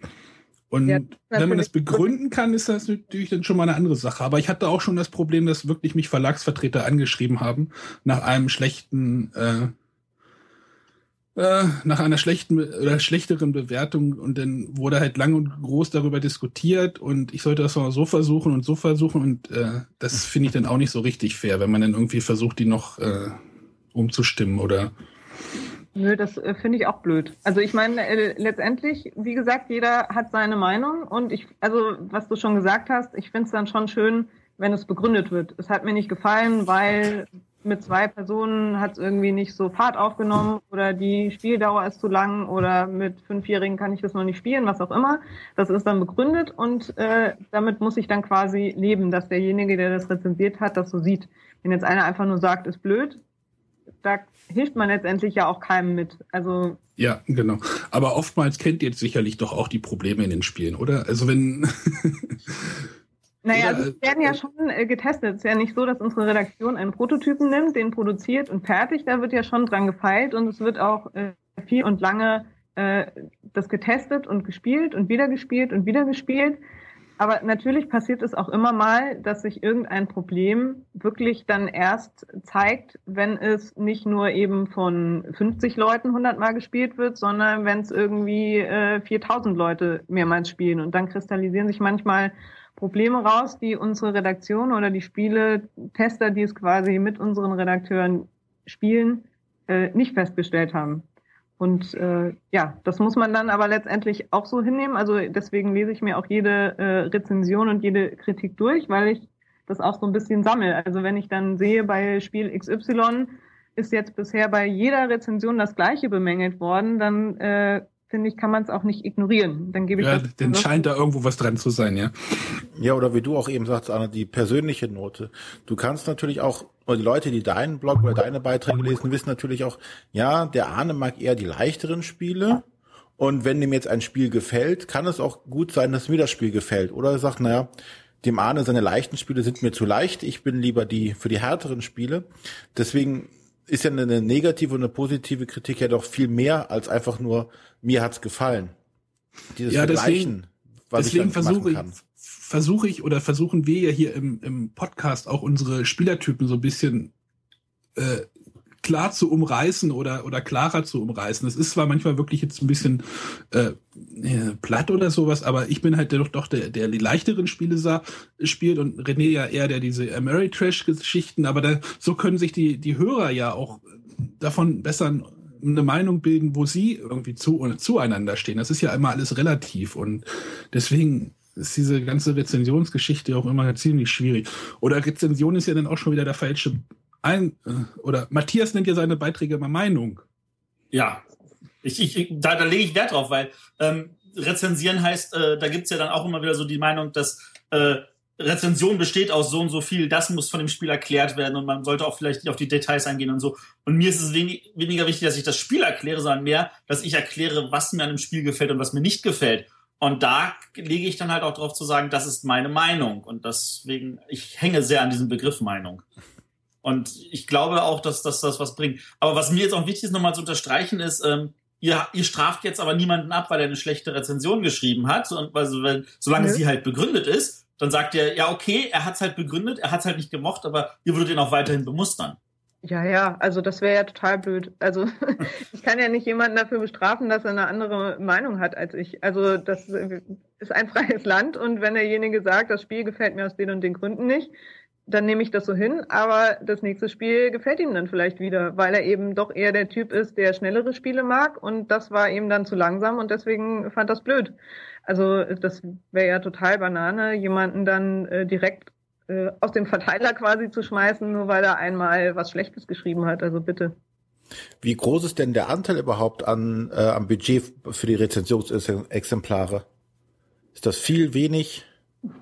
Ja, oder fragen wir, fragen wir die Frage mal etwas anders. Mit wie vielen Exemplaren pro Spiel müsst ihr denn rechnen, die ihr als Rezensionsexemplare rausgebt? Das kann man gar nicht so genau sagen, weil es natürlich Spiele gibt, wenn die jetzt zum Beispiel in Essen total gehypt werden, dann, dann äh, ja, strömen äh, zig Rezensionsanfragen bei mir rein und dann gibt's wieder Spiele, da äh, ja, die das muss sich erst entwickeln oder da kommen da nicht so viele. Also so grob würde ich mal sagen, wenn man jetzt äh, die Muster und vielleicht auch die Versandkosten zusammenzählt, ist es vielleicht ein Viertel oder ein Fünftel maximal mhm. von meinem äh, Budget. Na doch, sehr viel. Also 20 Prozent. Ja, aber davon, also letztendlich äh, lebt ja quasi auch mein Part davon, dass ich äh, Journalisten oder Bloggern oder was auch immer Muster zur Verfügung stelle und sie dann darüber berichten. Das möchte ich ja. Also von daher muss ich dann natürlich auch damit rechnen, dass sie dann ein Rezensionsexemplar von mir haben wollen, wenn ich möchte, dass sie über das Spiel berichten. Also das ist ja, liegt in der Natur der Sache. Und wie ist die Verhältnismäßigkeit, also die Gewichtung? Wie wichtig sind jetzt Blogs im Laufe der Jahre geworden? Werden die eigentlich immer wichtiger im Gegensatz zur normalen Presse? Ja, das merkt man schon, dass es immer wichtiger wird oder dass sie auch ähm, besser werden, sage ich jetzt einfach mal. Also es gibt natürlich äh, ja Sohne und Sohne. Also es gibt auch welche, die geben sich überhaupt keine Mühe und äh, da ist die Anfrage besteht aus zwei Sätzen: äh, Schick mir ein Exemplar und ich krieg nicht mal irgendwelche Informationen, geschweige denn die URL zu dem Blog. Äh, da bin ich dann etwas skeptischer. Aber äh, wenn jetzt jemand eine nette Mail schreibt und äh, mich ja, überzeugt, dass der Blog gut ist, dann gebe ich auch irgendjemanden, der gerade neu dabei ist und vielleicht eben noch nicht so viele äh, Follower hat oder so viele Zugriffszahlen, dem gebe ich auch eine Chance. Also jeder fängt mal klein an. Aber prinzipiell merkt man schon, dass es auch jetzt im Bereich Spiele immer mehr Blogs gibt. Ja, zumal das ja im Print auch abnimmt. Oder habe ich so das Gefühl, dass im Print halt weniger passiert? Ja, also es gibt ja auch so ein paar, äh, die beides machen. Also die für Printmedien schreiben, aber nebenher eben auch ihren äh, Blog haben und da tatsächlich ja die äh, Printmedien äh, immer mehr äh, Schwierigkeiten haben, sich da zu behaupten gegen äh, Blogs und Co. wird das sicherlich auch noch äh, ja, wichtiger werden mit der Zeit. Du hattest gerade noch von Zugriffszahlen gesprochen, die Leute ja dann mitsenden sollten. Ähm, das ist ja jetzt eine, eine ganz schwierige Kiste eigentlich. Äh, Gibt es da eine Möglichkeit, das zu verifizieren? Wieso schwierige Kiste? Wenn ich jetzt sage, ja, ich, wir, unser äh, Podcast hat jetzt 50.000 Zuhörer regelmäßig. Echt? Was? Ja. Ganz ähm, wow. Das kann ich jetzt ja in eine Mail reinschreiben. Ja, ich gehe jetzt mal davon aus, so wie beim Spielen man davon ausgeht, dass keiner schummelt, dass wenn ich jemanden frage, wie sind denn die Zugriffszahlen und derjenige sagt, das sind irgendwie 10.000 oder was auch immer, dass er die Wahrheit sagt. Wenn ich dann aber irgendwann rausfinde, ach eigentlich äh, hat er nur zwei Freunde, die immer mal irgendwas bei ihm auf der Seite kommentieren, dann wird er wahrscheinlich nicht mehr so oft ein Rezensionsexemplar von mir kriegen. Also per se gehe ich mal davon aus, dass wenn ich Informationen anfrage, dass sie auch der Wahrheit entsprechen. Aber wenn ich dann herausfinde, dass dem nicht so ist, dann muss derjenige auch mit den Konsequenzen leben. Aber wie findet man das heraus? Also wie gesagt, ich finde es halt, für uns war es schon selber immer schwierig, die genaue Anzahl festzustellen. Ne? Es gibt zwar dann da einige Tools, die das machen, ähm, aber so als Externe kommt man ja an diese Zahlen gar nicht ran. Naja, du siehst ja, was im, was im Kommentarbereich oder ob Kommentare überhaupt auflaufen und ob das. Genau, das ist auch so ein Indiz bei Blogs. Also wenn er wirklich total brach liegt und äh, es interessiert wirklich überhaupt niemanden und es ist nicht mal ein Kommentar irgendwo drauf, dann äh, gehe ich auch mal davon aus, dass der zwar gefüllt wird, aber nicht so wirklich wahrgenommen wird. Das ist auch ein Indiz daran, wenn jetzt nirgendwo auf der Seite Zugriffszahlen sind. Aber wenn ich jetzt einen Blog habe, gehe ich mal davon aus, dass ich dann auch herausfinden kann, wie viele Zugriffszahlen mein Blog hat und die dann jemandem mitteile, wenn ich von ihm äh, ein Exemplar haben möchte. Also an dieser Stelle an unsere Hörer, ihr merkt, wenn ihr uns Feedback gebt, helft ihr uns in mehr als nur einer Weise. Ja. Dann kommen wir vielleicht auch nochmal 50.000 Hörer. Ne? Ja, wir sind knapp kurz davor. ja, wir sind nur, ja, also ich glaube, ein Prozent haben wir noch nicht ganz erreicht. Äh, doch, zehn Prozent, fast zehn Prozent. ja, äh, kommen wir mal ein bisschen darauf, was, woraus die Arbeit denn noch besteht. Also ich meine, wie viel von dieser Arbeit ist kreativer Art und wie viel ist eigentlich Abarbeiten? Ich meine, täglich zu gucken, okay, in welchem Blog wurden wir jetzt erwähnt, äh, zu gucken, in welcher Zeitung sind wir, da vielleicht irgendwelche äh, Zusammenfassungen zu, äh, zu machen. Das ist ja, fühlt sich ja auch ein bisschen nach Abarbeiten an. Ähm, wie viel kann man sich tatsächlich da kreativ auslassen? Ja, also das stimmt schon. Ein Stück weit ist es natürlich schon abarbeiten. Also ich äh, lese jetzt nicht jede Tageszeitung selbst und gucke nicht das ganze Internet durch. Also da gibt's ja auch Tools für, die einem da ein bisschen helfen, aber das muss man natürlich dann auch irgendwie äh, nochmal zusammenfassen und das kostet Arbeit und alleine äh, Mails checken oder was weiß ich, den Twitter-Kanal äh, am Laufen halten oder so, das nimmt natürlich auch einiges an Zeit in Anspruch. Aber für das Kreative muss man sich dann einfach Zeit nehmen. Da muss man sich manchmal ein bisschen zu zwingen und sagen, okay, äh, die Auswertung kann jetzt auch noch mal einen Tag liegen. Ich möchte jetzt erstmal äh, mir Gedanken machen, was wir nächstes Jahr für Bonanza machen können oder sowas. Ähm, da muss man sich dann einfach ein bisschen freischaufeln, um damit das Kreative weiter äh, bestehen bleibt. Das klingt jetzt aber nach einem sehr kleinen kreativen Anteil. Oder kommt das jetzt nur so rüber? Ach so, nö, das kommt nur so rüber. Also keine Sorge, ist jetzt nicht so, dass ich einmal im Jahr mich nur zusammensetze äh, mit meinen Kollegen und wir dann uns was ausdenken. Also das passiert schon häufiger. Aber natürlich äh, am Tag sind eben auch so ein paar Sachen zu erledigen, sei es nur schnöde Mails beantworten oder sowas. Das braucht halt seine Zeit, aber es ist schon auch genug Kreativität dabei. Also das klang jetzt äh, deprimierend. Also Ich glaube, sonst würde es nach acht Jahren nicht auch immer noch Spaß machen, oder? Ja, genau, genau. Also es ist leider nicht immer nur Spielen. Viele von meinen Freunden, wenn ich sage, ich arbeite bei einem Spieleverlag, die haben, glaube ich, so das Bild, dass ich morgens komme und das Brettspiel auspacke. Das ist es jetzt dann leider nicht. Aber ähm, ich finde es schon schön, äh, dass es mit zu meinem Job gehört, dass ich eben hin und wieder auch mal was spiele. Ähm, mache über Spiele. wie viel, wie viel davon ist alleine für sich an seinem Tisch sitzen und arbeiten und wie viel davon ist gemeinsam im Team Sachen machen können? Ja, das ist schon viel Teamarbeit. Also ich persönlich sitze auch in einem Großraumbüro, also schon von daher ist man eigentlich immer mitten im Geschehen, wenn irgendwas äh, am Entstehen ist. Und ähm, das kennt ihr sicherlich auch, dass man einfach mit mehreren Köpfen zusammen, wenn man da brainstormt und einfach mal äh, alles, was man an Ideen hat, rauslässt, dass das äh, um einiges besser ist, als wenn man alleine in seinem stillen Kämmerlein hockt und mit seinen eigenen Gedanken alleine ist. Also da befruchtet man sich ja äh, selbst. Also von daher ist da schon viel Teamarbeit. Und gerade jetzt im äh, Produktmanagement, die ja auch eng, mit unserer Redaktion zusammenarbeiten, also was so die Produktentwicklung angeht, das ist natürlich dann auch Teamarbeit. Also unsere Redakteure können ja jetzt auch nicht alleine ein Spiel testen, die brauchen dann logischerweise auch Leute dazu. Und äh, ja, das passiert natürlich auch im Team. Ähm, wenn ich mir jetzt so kreative Sachen vorstelle, dann ähm, fällt mir gerade bei Amigo ein, dass ihr sehr, sehr gerne Cross-Promotions macht. Äh, nun hattest du relativ früh in der Sendung schon erwähnt, dass ihr da irgendwie eine Aktion macht mit TUI. Ich erinnere mich an irgendeine Aktion mit irgendeinem Quarkhersteller. Ähm, solche Sachen, äh, wie kommt man auf solche Ideen? Und wie entwickeln die sich? Also äh, jetzt, also jetzt auch im Nachhinein gesehen, äh, vom lohnenden Bereich. Also ähm, das entsteht meistens dann auch im Brainstorm. Also man überlegt sich, wer, was würde denn zu unserem Produkt passen. Also wir haben ja, ähm, ich weiß nicht, ob ihr Privacy kennt, das Partyspiel, das ähm, davon lebt, dass man ähm, seinen Mitspielern unter anderem etwas delikatere äh, Fragen stellt zum ähm, Privatleben. Und äh, da haben dann meine Kollegen im Marketing sich überlegt, ja, die Zielgruppe da würde doch äh, Billy Boy ganz gut zu passen, also der Kondomhersteller. Und dann hatten wir vor äh, ein, zwei Jahren äh, Cross-Promotion mit äh, Billy Boy. Da gab es dann gebrandete Privacy-Kondome und äh, Billy Boy-Gutscheine bei uns in der Spielschachtel und so Sachen. Also ähm, das ist jetzt was, wo man erstmal nicht drauf kommt, aber wenn man sich dann eben genau mit der Zielgruppe seiner Spiele auseinandersetzt und sich überlegt, was passt denn dazu, dann kommen eben auch äh, solche Sachen zustande. Oder wir hatten mal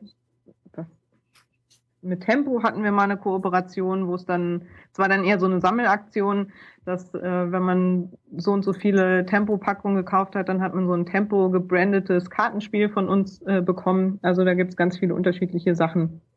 Wie ist denn das äh, Cross-Promotion? Es ist jetzt zwar nicht ganz Cross-Promotion, aber es gibt jetzt ja bei den Amigo-Spielen ja oft immer diese Testspiele drin oder diese diese Schnupperspiele, ja. Diese Schnupperspiele, das finde ich ja auch irgendwie eine witzige, witzige Idee. Ich habe mir jetzt noch zwar noch nicht die Mühe gemacht, irgendwie eins davon auseinanderzuschneiden, aber äh.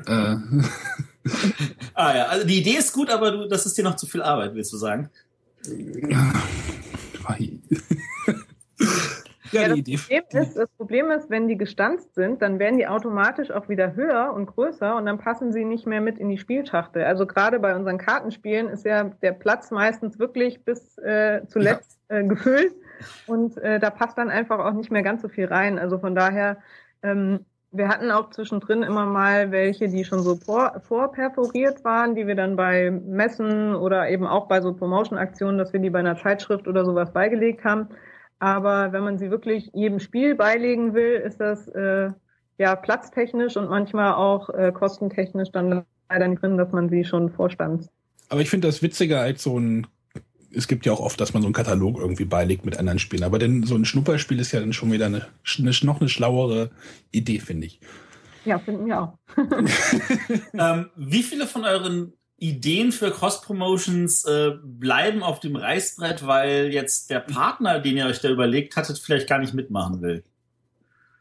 Unfassbar viele. Also das ist ja das, das Gute und das Schlechte beim Brainstorm. Man hat ganz, ganz viele Ideen aber die können natürlich nicht alle realisiert werden. Also es passiert schon ab und zu mal oder schon recht häufig, dass äh, man sich denkt, wir machen, das wäre doch eine total super Idee für Bonanza mit jemandem, der irgendwie Bohnen herstellt oder so, äh, eine Kooperation zu machen, aber entweder ist der Kooperationspartner dazu nicht bereit oder äh, wir kommen insofern nicht zusammen, dass ja, dass wir gerne Dinge von ihnen wollen, die sie uns nicht geben wollen und umgekehrt. Also, dass man einfach nicht sagt, okay, das ist die äh, im Denglisch die Win-Win-Situation, dass alle was davon haben und manchmal scheitert es dann daran. Oder man hat schon, ist schon quasi, hat alles in trockenen Tüchern und dann wechselt äh, der Chef von unserem Kooperationspartner und dann äh, wird das erstmal auf Eis gelegt. Also da hat man natürlich immer viel mehr Ideen, als dann letztendlich realisiert werden. Aber alles kann man ja auch nicht realisieren, von daher ist es halt einfach so. Da das klingt nach einer Menge Schmerzen. auch daran gewöhnt man sich. Also ich meine, das gehört ja auch zum Job. Ich meine, klar ist das immer schade, wenn man irgendwie eine coole Idee hatte und die wird dann nicht realisiert, aber dann ist es halt eine andere coole Idee. Also das ist dann einfach so. Ähm, das, das freut mich total, dass das, das, also ich glaube, wir haben jetzt den Leuten mal so ein bisschen gezeigt, dass Marketing auf jeden Fall ähm, mehr ist als jetzt nur äh, Rezensionsexemplare rausschicken und mit dem Herrn von RTL Nacht zu reden. Ja, auf jeden Fall. ähm, welche Teil der Arbeit macht dir am meisten Spaß? Ja, das Spielen logischerweise. Auch wenn das ja leider nicht so häufig der Fall ist, wie man das dann gerne hätte. Aber ja, generell so ähm, der Entstehungsprozess. Also wir kriegen ja tatsächlich die Spiele dann auch recht früh eben schon äh, zu Gesicht. Und wenn man dann so ein unfertiges Spiel, so ein Prototypen da liegen hat und später hat man dann irgendeine Kampagne ausgearbeitet, um das Spiel irgendwie auf den Markt zu bringen, dann ist das schon irgendwie cool, das zu sehen, was dann aus so einem kleinen, äh, aus Pappe zusammengeklebten Prototypen äh, geworden ist. Oder man hat irgendwie hatten jetzt letztens äh, zu Speed Cups äh, so einen weltweiten Contest, wo die Leute äh, Karten basteln oder malen oder fotografieren konnten. Und äh, wenn man das dann irgendwie erfolgreich über die Bühne gebracht hat und alles so funktioniert hat, wie man das möchte, das ist schon cool. Und dann natürlich umso enttäuschender, wenn dann die Spiele nicht ankommen. Ja, aber auch das gehört dazu. Also das ist dann wieder die äh, freie Meinung. Natürlich, wenn wir davon überzeugt sind und wir glauben, das ist ein super Spiel, weil nur so, wenn wir das nicht glauben würden, würden wir es nicht rausbringen. Natürlich kann es dann sein, dass es nicht so funktioniert, wie wir uns das alle gewünscht haben. Aber dafür ist dann vielleicht irgendeiner, den wir gar nicht so auf dem Schirm hatten, der auf einmal abgeht wie Schmitz Katze und wir denken so, wow, hätten wir gar nicht erwartet. Also aber das ist ja auch das Spannende irgendwie daran, dass man letztendlich zwar ein Stück weit schon steuern kann, aber es passieren auch immer wieder Dinge, die man so gar nicht erwartet hätte. Zum Beispiel? Naja, so zum Beispiel. Gibt es da konkrete Beispiele? Oder also, wenn, wenn jetzt nicht darüber. Also mich würde jetzt auch ein Spiel interessieren, wo, wo was, was positiv überrascht hat, weil ihr nicht damit gerechnet habt. Ähm, hm, da fällt mir jetzt tatsächlich kein. Also was äh, noch positiver ist, als wir, oder wie erkläre, wie formuliere ich das denn jetzt sinnvoll? Also vor zwei Jahren haben wir Speedcups, habe ich ja eben schon äh, erwähnt, von Heim Schnaffier, also von dem Halligalli-Autor. Und äh, dass das funktionieren wird, war uns schon klar, aber dass es so durch die Decke geht, haben wir einfach nicht erwartet. Wir haben halt schon gedacht, okay, es ist ein Heimscher 4 Spiel, es ist ein schnelles Spiel, es ist ein Spiel, äh, bei dem man sofort versteht, äh, was man machen muss. Das äh, wird sicherlich seine Spieler finden, aber dass es halt so, so äh, durch die Decke geht, haben wir einfach nicht mit also gerechnet. Also es, da waren wir dann selber äh, baff. Also ich bekomme die Leute eher zum Speedcups spielen bei mir als zum Halligalli spielen, weil die immer Angst haben, dass irgendwelche Hände kaputt gehen bei Halligalli. bei Speedcups ist das ja nicht so der Fall. Da stapelt ja jeder mehr oder weniger für ja, sich. Ja gut, aber auf eine Glocke muss am Ende auch hauen. Also ja, das, ich finde es aber nicht, es geht, weil die Leute erstmal mit dem Bauen ja noch so ein bisschen beschäftigt sind. Da ist nicht so viel Tempo drin, meinst du? Ja, ja, genau. Wie viele von den großen Mülleimern habt ihr inzwischen bestellt? Also wir, äh, wir haben uns schon gefragt, was der Lieferant, der die uns äh, äh, schickt, was der denkt, was wir damit machen, dass wir halt wirklich äh, Hunderte und immer wieder neu nachordern und so. Äh, haben wir uns schon gefragt, was der wohl denkt, was wir mit diesem Mülleimer da anstellen. Also wie viele es sind, weiß ich nicht, aber äh, wir haben durchaus dann immer noch mal nachgeordert und so. Also da sind schon ein paar im Umlauf. Also Matthias kann noch mal kurz den Hintergrund dazu erklären. Also, also ich persönlich denke jetzt vor allem daran, als ich das erste Mal Halligalli in Leipzig gespielt hatte, als ich da mit meiner Familie war. Und wir haben gesagt, ja, das ist ja alles ganz nett und so, aber ähm, ist jetzt nicht so das, was uns umhaut. Und dann waren wir äh, hinten gewesen, wo dann diese, ähm, diese Spieleausleihe war. Und da waren dann wirklich das Halligalli mit großen Papiereimern. Nein, Speedcups. Äh, Speedcups. Wir waren bei Speedcups. Ja. Ähm, und da waren halt wirklich, und dann haben meine Kinder angefangen, halt gegeneinander mit diesen großen Mülleimern dazu zu stapeln und die hatten auf einmal eine Riesenfreude entwickelt, weil das Ganze ähm, haptisch nochmal eine ganz andere Sache war und auch für uns zum Zuschauen, so da, was da passierte und das ist einfach viel genialer. Genau, und dieses Großspiel ist zum Beispiel auch eine Sache für den Fachhandel gewesen. Dass wir sagen, äh, er kriegt nicht nur eben ein Paket mit äh, Speedcups, sondern er kommt auch noch ein äh, Großspiel dazu, was er dann eben benutzen kann, wenn irgendwie bei ihm vor der Tür ein Stadtfest ist oder wenn er irgendwas in seinem Laden veranstaltet. Er konnte dann auch einen Promoter zum Beispiel dazu haben, der dann eben genau das, wovon du gesprochen hast, dann macht, damit die Leute äh, sich das anschauen und gucken, ach cool, was machen die denn da? Also sowas ist nämlich dann auch äh, für den Handel äh, erstmal in erster Instanz gedacht, dass er eben ja die Emotionen quasi auch äh, vor Ort rüberbringen kann. Das ist eigentlich auch nochmal so, so ein Hinweis, so Spiele im Großformat. Ich meine, nun ist ja dieses Speed Cup im Großformat günstig herzustellen, sage ich mal, weil die Karten kann man weiterverwenden und die, die, die Papiereimer sind jetzt nicht so extrem teuer. Äh, ich kenne das ja aus Cannes, wenn ich in Cannes bin, dass die Franzosen sehr, sehr, sehr, sehr viele Spiele im Großformat auch hinstellen. Sei das ein, äh, wobei äh, Colt Express da dieser Zug in riesengroß dasteht oder auch äh, Tokaido, wo das Spielbrett 3,50 Meter lang war. Äh, all solche Sachen. Äh, in Deutschland weiß ich, als ich mh, hm, vor inzwischen auch schon fast 15 Jahren oder sowas, ähm, da hatte auch äh, Schmidt-Spiele damals noch ein paar große Spiele hingestellt. Und, äh, Hans im Glück hatte ein riesengroßes äh, äh, Roboter aufgebaut äh, aus, aus Extraholz. Ähm, das ist ja in Deutschland irgendwie äh, verloren gegangen. Woran liegt das? Würdet ihr heutzutage auch noch vielleicht für Essen oder für irgendwelche anderen Messen Großspiele machen? Ja, das haben wir in der Vergangenheit ja auch immer öfter gemacht. Also es ist natürlich leichter, so ein Großspiel eben wie Speedcups zu haben, das zum einen äh, auch portabel ist und das äh, nicht so kostenintensiv ist, weil letztendlich so ein Großspiel, dann machst du das für Essen und danach, was machst du dann damit? Zum Verschicken, um es auf Reisen zu bringen, ist es dann meistens so groß, dass der Versand schweineteuer ist und dann hat man es äh, im Lager stehen und äh, hat was weiß ich wie viel dafür bezahlt und auf der Messe gibt es dann auch viel Platz weg. Das muss man ja dann auch mal so sehen. Also so ein Messestand äh, ist ja jetzt auch nicht günstig. Und dann fragt man sich natürlich, will ich jetzt da 30 Quadratmeter für ein übergroßes, äh, keine Ahnung, Spiel aufbauen oder stelle ich da drei, vier mehr Tische hin, dass noch mehr Leute Platz haben? Also von daher, vielleicht ist es auch so eine Platzfrage, dass man sagt, ich äh, will lieber, dass die Leute unsere Spiele dann am Stand spielen, als ein Großspiel, das dann vielleicht gar nicht so häufig genutzt wird. Okay, aber das Großspiel ist ja auch ein Augenfänger. Ja, klar, logisch. Also ähm, keine Frage. das ist natürlich äh, schon ganz cool. Also wenn es gut funktioniert und es sieht super aus, kann man es natürlich auch so argumentieren. Ich will eigentlich eher, dass die Leute äh, sehen, dass da was äh, passiert. Aber in Essen ist dann wiederum auch so viel äh, Trubel und die Gänge sind so voll, dass dann vielleicht auch gar keiner sehen kann, weil äh, der Stand so äh, mit Leuten umrahmt ist, sage ich mal, in den Gängen, dass man es eigentlich fast nicht sieht. Okay. Ja, aber damit will ich jetzt nicht sagen, dass wir nie wieder Großspieler haben, kann immer wieder passieren, aber man muss dann einfach überlegen, ob sich das jetzt lohnt oder nicht.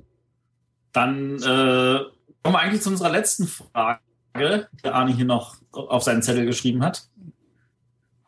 Stichwort Essen. Ich soll das aufschreiben, äh, äh, sagen. Hast Genau, du, glaube ich, ja. geschrieben, oder? Wir haben, jetzt, wir haben jetzt schon so oft über Essen geredet. Kannst du uns vielleicht schon mal einen kleinen Teaser geben, was uns erwartet? Oder ist das alles noch außerhalb des Marketingplans? Äh, Ja, sozusagen. Also so ganz äh, traditionell veröffentlichen oder präsentieren wir uns eigentlich äh, so 1. August quasi, also Anfang August oder Ende Juli. Ich überlege gerade mal, ob ich schon irgendwas. Also die Folge, die Folge soll Mitte August kommen. Die geht, die geht Mitte August online, genau. Dann ist ja alles, äh, dann ist ja alles im grünen Bereich. also es wird zum besagten Privacy zum Beispiel eine Erweiterung geben. Das ist jetzt für die Vielspieler vielleicht nicht so relevant für die äh, Gelegenheits- und Partyspieler. Ähm, es gibt was Neues von der äh, Z-Reihe. Es gibt, jetzt muss ich mal in mich gehen, ich habe gerade noch vorhin die Kurztexte dafür geschrieben. Was noch? Es gibt ein schönes Spiel von Friedemann Friese. Gipfelstürmer wird es heißen. Mal nichts mit F. Ich wollte gerade, naja, ein F ist ja noch drin irgendwo. Ja, ich habe probiert für Gipfelstürmer, aber da kam ich irgendwie zu spät. Oh mein. Und es gibt noch ein Spiel, Careflip, äh, das ist in den USA schon erschienen. Das äh, so ein Buchstabenspiel, wo man halt äh, ganz schnell Worte zusammenfügen muss, also ein, äh, ein Blitzscrabble sozusagen. Genau.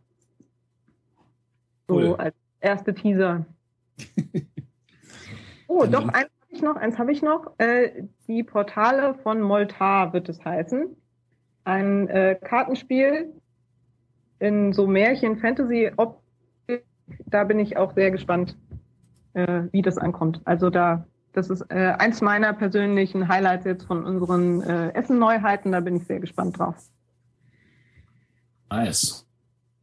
Jetzt ist das Spiel des Jahres gerade durch und wir reden jetzt schon wieder über Essen. Das ist, äh, Ja, es geht ab. Gut. Ähm, haben wir noch irgendwelche Fragen, Jungs? Ich hätte nur von eine meiner Seite nicht. kurze Frage und zwar nur rein, weil ich jetzt in Anführungszeichen beruflich damit zu tun habe. Ähm, wie ist eigentlich euer, euer äh, wie viel wisst ihr über den Kunden? Weil ihr ja über den, Versa über den Handel quasi gehen muss. Wie gut kennt ihr euren Kunden? Weil bei uns ist es momentan so, dass es sehr oft danach gefragt wird, diese nach dem Motto 360 Grad Sicht des Kunden, wir müssen alles wissen und so weiter. Wie gut kennt ihr euren Kunden?